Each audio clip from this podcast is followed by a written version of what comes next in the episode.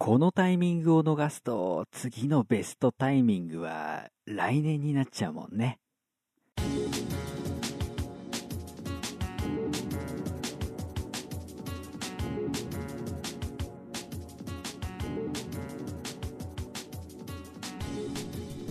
皆さんこんにちは。最高段放送です。最高段団長のメガネ D です。よろしくお願いいたします。この番組は最高という読みを持つ熟語をキーワードに投稿する番組です。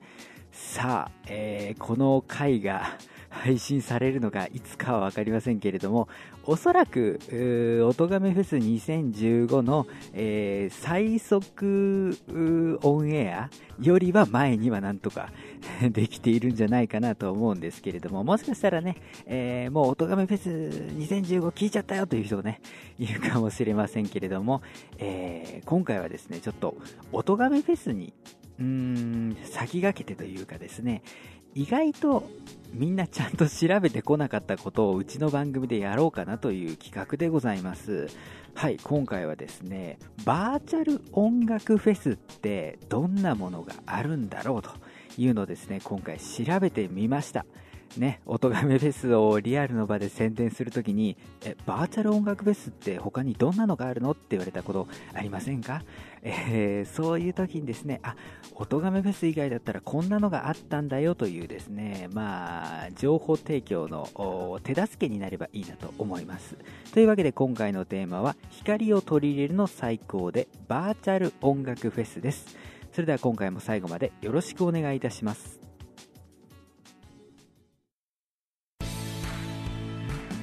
アニマルキャスターズがお送りするポッドキャスト番組アニマルミュージックレイディオ。音楽の話やそうでない話番組の中で楽曲を流したり流さなかったり毎回楽しくお送りしてます。月1回更新予定。どうぞ聴いてください。アニマルミュージックレイディオ聴いてください。はあ気がつけば両生類の真似をしてジャイアンに喋る隙を与えなかったらのび太のくせに生意気だって殴られちゃったよ。それは因果率で最初から決まっていたんだから仕方がないね。そんな人間に自由意志はないっていうの？その答えは気がつけば両生類で検索だね。さて本編でございます。まあ、最後に音亀フェス2015の宣伝はしっかりさせていただきますが、えー、その音亀フェス以外にですねバーチャル音楽フェスの6つの形をですねちょっと紹介していけたらなと思っております。まず1つ目がですねバーチャル世界での音楽フェスです。はい、こちらがですね、セカンドライフと呼ばれる、えー、でしょうね、SNS かな上で行われる音楽フェスについてです。えーとですね、セカンドライフっていうのはインターネット上のバーチャル空間で、えー、自分の分身となるアバターを作ってコミュニケーションをとるという、何て言うんでしょうね、仮想空間なわけですよ。で、まあ、日本で言うとアメーバピグっていうのが、えー、流行りましたけれどもその前に少しだけ、えー、流行る兆しがあったものなんですね。でデフォルメされたキャラクターじゃなくて結構リアルな 3D モデルを使った、えー、バーチャル空間でございましてですね、えー、世界的にはあそれなりに広まっている、えー、ものらしいです。僕はちょっと利用したことがないんですけれども。でですね、このセカンドライフのバーチャルな世界の中で音楽フェスをしようという風な企画があったそうです。でどういう風にするかっていうとそのアバターが、えー、楽器演奏しているとか歌を歌っているっていうモーションを、えー、録画したりあるいはそのリアルタイムでそういうモーションを起こさせたりした、動きとプラス事前に用意しておいた音源をこう同時に、鑑賞することによってバーチャルフェスとして、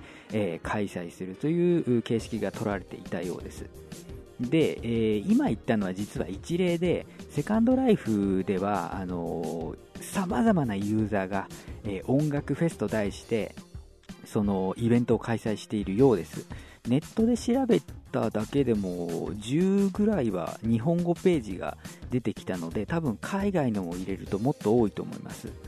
でまあバンドマンがですね自分の曲のプロモーション的な感じでやる場合もありますし、えー、DJ がこう何人か集まってですねリミックスでこうつなげていくみたいなフェスもあるそうで実はかなりーバーチャルな音楽フェスとしてはあ面白い形態ですし活発なものかもしれませんね。さて、えー続いて紹介するバーチャルフェスはですねナップスターサマーフェスティバル、えー07というものでございます。えーナップスターというのはですね、えー定額制聞き放題型の音楽配信サイトのことですね、えーサブスクリプション形式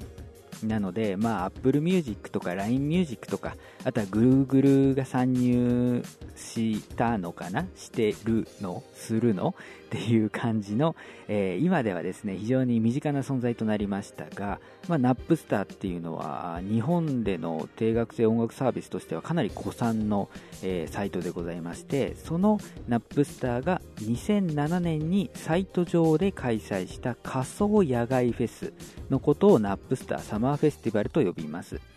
で、まあ、ナップスターって言ってもピンとこないなっていう人は、あの昔 NTT ドコモで、えー歌放題サービスっていうのをやってましたよね。あれのバックについてたのがナップスターだそうです。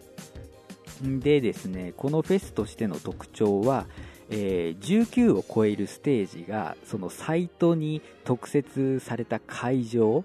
に用意されてで各ステージプレイリスト形式で、音楽を聴くことができたそうです。でそのステージっていうのもいろんなものがあって例えばですね先行配信楽曲が含まれるステージ。つまり、えー音楽聴き放題サービスっていうのは今までリリースしてきた曲が聴き放題っていうものなのにそのステージではまだ配信を開始してない曲も聴けてしまうっていうようなステージがあったりとか、えーあるいはですね、えライブ音源で構成されたステージがあったりこれはですねあのオーガスタ所属のアーティストが中心だったそうなんですけれども、えーライブで披露された音源をそのまま、えーまあ、ライブ CD みたいな感じでですね、えーそこで配信したと。えーそれからアーティストとか音楽評論家がプロデュースしたあ、まあ、プレイリストがあるステージなんかがあってですね。うんなんていうかこうお祭り感っていうのはすごくあったようでございます。そういったですね、えープロデュースつながりということで次のフェスを紹介したいと思います。次のフェスは MTV バーチャルロックフェスティバルです MTV っつったらご存知ですかね、えー音楽チャンネル音楽専門チャンネルと言いそうになりましたけど最近映画とかもやってますからね。えー音楽チャンネル MTP ジャパンが2015年今年ですね。1月に開催した仮想ロックフェスになっています、えー音楽ライターの増田雄一氏監修のもとメタルラウドシーンを代表する5組のアーティストがヘッドライナーを務めたらという仮想フェスを月曜から金曜まで日替わりの番組として流したという企画になりますで、えーヘッドライナーっていうのが、まあ、フェスに参加したことがない方だったらピンとこないかもしれないんですけど、要は、そのフェスで、えー一番のメインアクトとなるアーティストのことをヘッドライナーと言います。音亀フェスで言うと、っていうと角が立つけど、多分、ハルさんのポジションが、まあ、ヘッドライナーだよね。まあ、笹山さんっていう説もあるけど、まあ、そういうふうにですね、まあ、メインの、えー方を、こう、仮に、あのアーティストが務めたら、こういうアーティストが先に出て、こういう曲を披露するんじゃないかっていうのを、えーまあ、妄想で作り上げてですね、60分のテレビ番組として平日に流したそうでございます。で、そのメタルラウドシーンを代表する5組のアーティストというのが、えーメタリカ、アイアンメイデン、モトリー・クルー、マリリン・マンソン、リンキン・パーク。ね。えーと、洋楽全然聞かねえよっていう人でも、まあ、名前は絶対知ってるような人たちですよね。で、えーじゃあ、まあ、ロックフェスっていうことで、海外のバンドばっかりなのかなと思いながらこうパッと見ていると日本のアーティストも実はですね、えー、何名か出演まあ出演というか映像が流れるだけなんですけれども、えー、出ておりまして例えばマキシマム・ザ・ホルモンシム、えー、ラウドネスワンオクロックベイビーメタルとかね、えこういった人たちがまあうーんなんていうの？えー、各ヘッドライナーの、え、フェスの序盤に出てくるみたいなね、え、そういう感じだったそうでございます。えそしてですね、えもう一個、うーん、なんでしょう、定額制音楽配信サービスのフェスがあります。それがですね、D ヒッツフェスです、えー、これはレコチョクが NTT ドコモのスマートフォン向け定額制音楽サービス D ヒッツ内で2014年に展開したバーチャルフェスとなっていますうん、なんか NTT ドコモってよく聞きますね、今回の回で。で、どういうものかっていうと、期間中日替わりで古今東西103組以上のアーティストの楽曲で、えー、組まれたタイムテーブルで音楽を聴いていくというようなものでございました。フェスに先立ってですね、参加アーティストの楽曲投票企画も行われまして、えー、ある程度ファンの意見が参考にされて、えー、まあ、セットリストが組まれたそうでございます。で、その楽曲投票自体はですね、えー、D ヒツ会員でなくても参加できたそうなんですけれども、フェス自体を視聴するには D ヒッツの月額会員になる必要があったそうです。まあ当たり前っちゃ当たり前なんですけれどもね。えー、で、えー、その103組のアーティスト全部上げていくっていうわけにはいかないんですけれども、例えばですね、アバ、尾崎豊、キュート、ブラックアイドピースズ、ドブロック、ジャミロクワイ、ラルク・アンシエル、中島みゆき、ワンダイレクション、マイケル・ジャクソンみたいなね。えっと、本当に、な、なん、なんだこのメンツはっていうような感じでですね、非常に面白い感じでしたね。えー、さて、えー、今紹介したですね、ナップスターサマーフェスティバル MTV バーチャルロックフェスティバル D ヒッツフェスまあ、セカンドライフの音楽フェスの一部もそうだとは思うんですけれども、えー、これらのフェスっていうのは、フェス用の音源を使っているわけではないんですね。例えばその、えー、CD に収録される音源の、まあ、プロモーションバージョンであったり、えー、ミュージックビデオ用に編集されたものであったりあるいはあの、まあ、ライブ音源についても別にライブ会場で収録されたものであって、えー、そのバーチャルフェス用に収録されたものではないんですね。で、えここからはですねちゃんとフェスのためにえー、新規録音した音源を使うバーチャルフェスというのを、えー、2つ紹介したいと思います。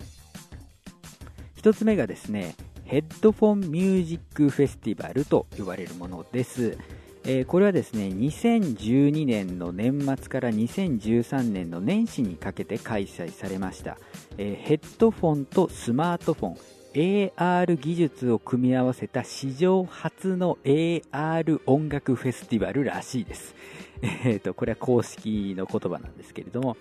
で、えー、どういったものかっていうとですね、スマートフォン操作によりカメラの方向や寄り引きを自由に変えることができ、自分の好きな角度から、えー、自分の好きなアーティストのライブ映像を楽しむことができたというものです。えー、なんのこっちゃらっていう感じなんですけど、要はですね、えー、まあ、スマートフォンにうーん各アーティストのライブ映像がダウンロードされるというか視聴できる環境になるんですけれどもその視点っていうのを自由に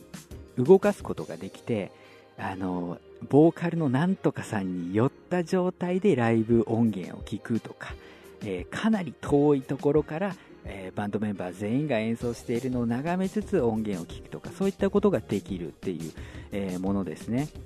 でまあ当たり前ですけどこの AR 技術の、まあ、プロモーションも兼ねているので、えー、ていうんですかね、まあ、わざわざそのライブ映像っていうのはあスタジオで収録したそうでございます。でこのフェスの参加方法なんですが、えー、スマートフォンに専用アプリを入れて、えー、Beams パルコパート1パルコパート1渋谷に行ったことがないのでわからないんですけど、あとフランフランなどに貼られるポスターにスマートフォンをね、えー、かざすと、あその、まあ、ライブ映像が見れる状態になるということだったそうでございます。えー、参加アーティストはアンドロップ、夙川ボーイズ、ブンブンサテライツ、えー、ザ・ビートモスの4組です。うん。まあ、あとはなんか公式ページの QR コード読み込みとかでも参加できたそうなんですけれども、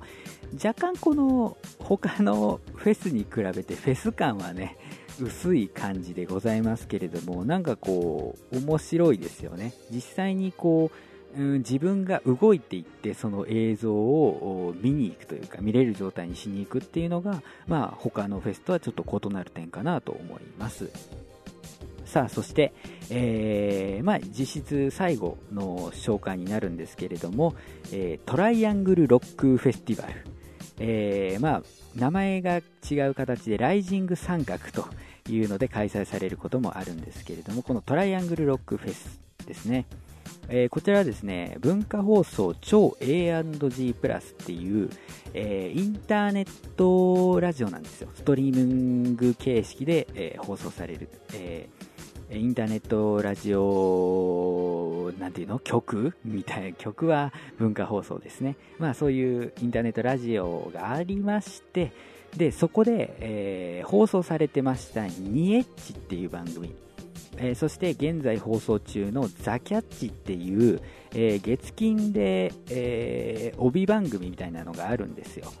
で、え、その各曜日パーソナリティがそれぞれね、特色ある番組をやってるんですけれども、そのニエッチとザ・キャッチで金曜のパーソナリティを務めてらっしゃる、え、鷲崎武さん、えー、という方がいらっしゃいまして、で、その鷲崎さんの、えー、番組で唯一、えー、投稿コーナーとして存在する三角コーナー、えそれから名前変わりまして、ザ三角コーナーで不定期に開催される企画、が、えトライアングルロックフェスおよびライジング三角でございます。で、三角コーナーが何かっていうと、あの、音源投稿コーナーです、なんですよ。で、えー、まあ、三角コーナーって言ってるぐらいなので、腐りかけの音源をリスナーさんに投稿してもらって、それ聞いて笑おうぜ的な企画なんですけれども、えー、このですね、トライアングルロックフェス、ライジング三角に関して言うと、結構ガチめの、うんえー、音源が送られてくるのも特徴でございます。で、なんて言うんでしょうかね、えー、各リスナーさんが送った音源っていうのは、その、何、スタッフさんが聞いて、あ、これ、え、使おう、これはボツだなっていうのを決めてですね、まあ、こういう順番で流していこうっていうのを、え、決めるわけなんですけれども、まあ、それが、あまあ、バーチャルフェスとは言ってないけど フェスの形でこう順にね、えー、アーティストの曲を聴いていくという形で放送されております。でですね、まあ、特徴といたしましては、まあ、腐りかけ音源ということでネタに走る、えー、方もいらっしゃいますし、もう音楽的にはガッチガチな、えー、状態の音源を送ってくる方もいらっしゃいますし、そもそも録音環境がひどいという方もいらっしゃるという感じで、えー、まあ、様々なあリスナー投稿音源があるんですけれども、うーんとね、総じて歌詞に哀愁が漂ってたり、えー、ダメ人間丸出しの感じの曲が多いですね。えー、ロックっていうとね、反社会的な音楽っていうイメージがありますけれども、え、トラロックに関しては、非社会的ロックが、えー、数多く並びます。ね。反社会的っていうのはあの人に迷惑かけたりね、えー、真夜中にこう窓ガラスを割って、えー、回るとかそういうことなんですけれども非社会的っていうのはまあ引きこもりたいとか あの仕事つらい辞めたいとかそういうことですね。で、えー、もう一個特徴がありまして、えー、投稿があれば必ず和藤渚さんというリスナーさんが鳥を飾ります。えー、これはもう本当に、えー、実際にトライアングルロックフェスが開催されるタイミングで聴いていただくしかないんですけれども、まあ、大体鳥を飾ります。はい、えー、以上がですね、今回僕が調べてきたバーチャル音楽フェスでございます。なかなかですね、まあ一口にバーチャル音楽フェスって言ってもいろんな開催方法とか、えーいろんな形式でのね、えー配信方法があってですね、これは面白いですね。で、面白いと同時になかなかこう、続けてやったりとか、あコンセプトを持ってやったりっていうのが非常に難しいジャンルでもあるんですよ。うん。やっぱりバーチャル音楽フェスっていうと、こう、ふわふわっとしてるからね。えーで、そんな中で、これからよいしょに入りますよ。そんな中で、今回開催される音亀フェス2015についての告知は、えー CM を挟んだ後にしたいと思います、えー今回のテーマはバーチャル音楽フェスでございました。ジャンルもスタイルも年齢も距離も超えて音楽とつながりだけがそこにある。バーチャルミュージックフェス音ガメフェス2015リンク。音亀フェスはライブのようでライブでない。ネット空間を使ったバーチャルな音楽フェス。フリーダムなステージでありリスナーにはフリーな音楽イベントです。今年の参加アーティストは春アニマルキャスターズボーカリスト笹山中村ピアノ DY メガネ D Q フロムさん川上ピアノマダンゆみゆみパラダイスデストロイヤーあやこズ隠密 T 豊か。うまうま以上の参加アーティストで今年もやります。配信記念生放送。今年はまさかの 2days 11月21日22日両日の夜ユーストリームなどで配信記念生放送を行います。この放送内にて世界最速で音亀フェス2015の模様をお届け。今年はリスナーと出演者が共に盛り上がれる夜を2日にわたってお送りします。配信記念生放送終了後も「音亀フェス2015」は YouTube やポッドキャストなどで配信いたしますのでいつでもどこでもフェスの模様をお聞きいただくことができます。あなたが聞いた時がライブの時間。それが音亀フェスです。さらにライブまで毎月「音亀フェス2015アーティスト情報をお届けする生放送番組「音亀フェスサテライト」をツイキャスなどを使い行います。音亀フェス2015の参加アーティストの方々の楽曲をかけながら楽しくトークをしていきます。詳しい日程やタイムテーブルなどの情報については「音亀フェス2015」と検索して特設サイトをご覧ください。音亀フェス2015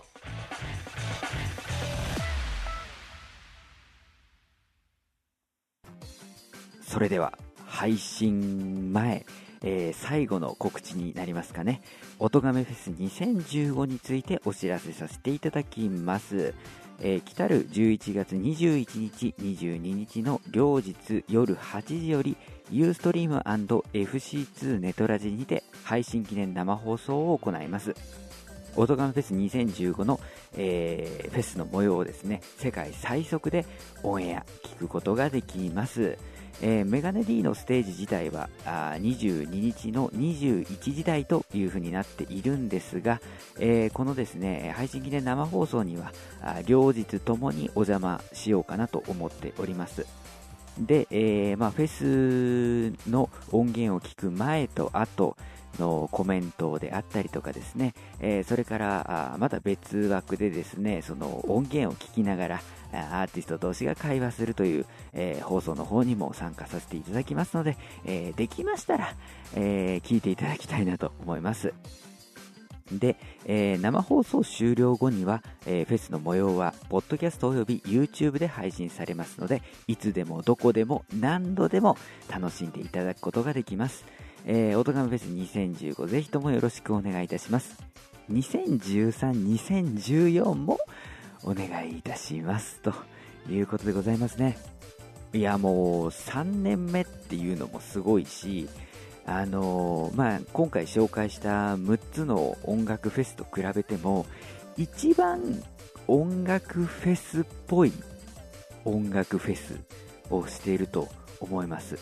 でまあなんて言うんでしょうね。このフェスのために、えー出演アーティストがですね音源を作り、えー人によってはアレンジを、し直しですね、こう熱量を持って取り組んでおりますので、ぜひ、えー聞いていただきたいと思っておりますし、えー私、メガネ D 個人としてもですね、えーもちろん音源提出以降ですね、あ、こここうすればよかったなとか、あ、こういう手段があったんだなっていうふうに、え思わないことはなかったですけれども、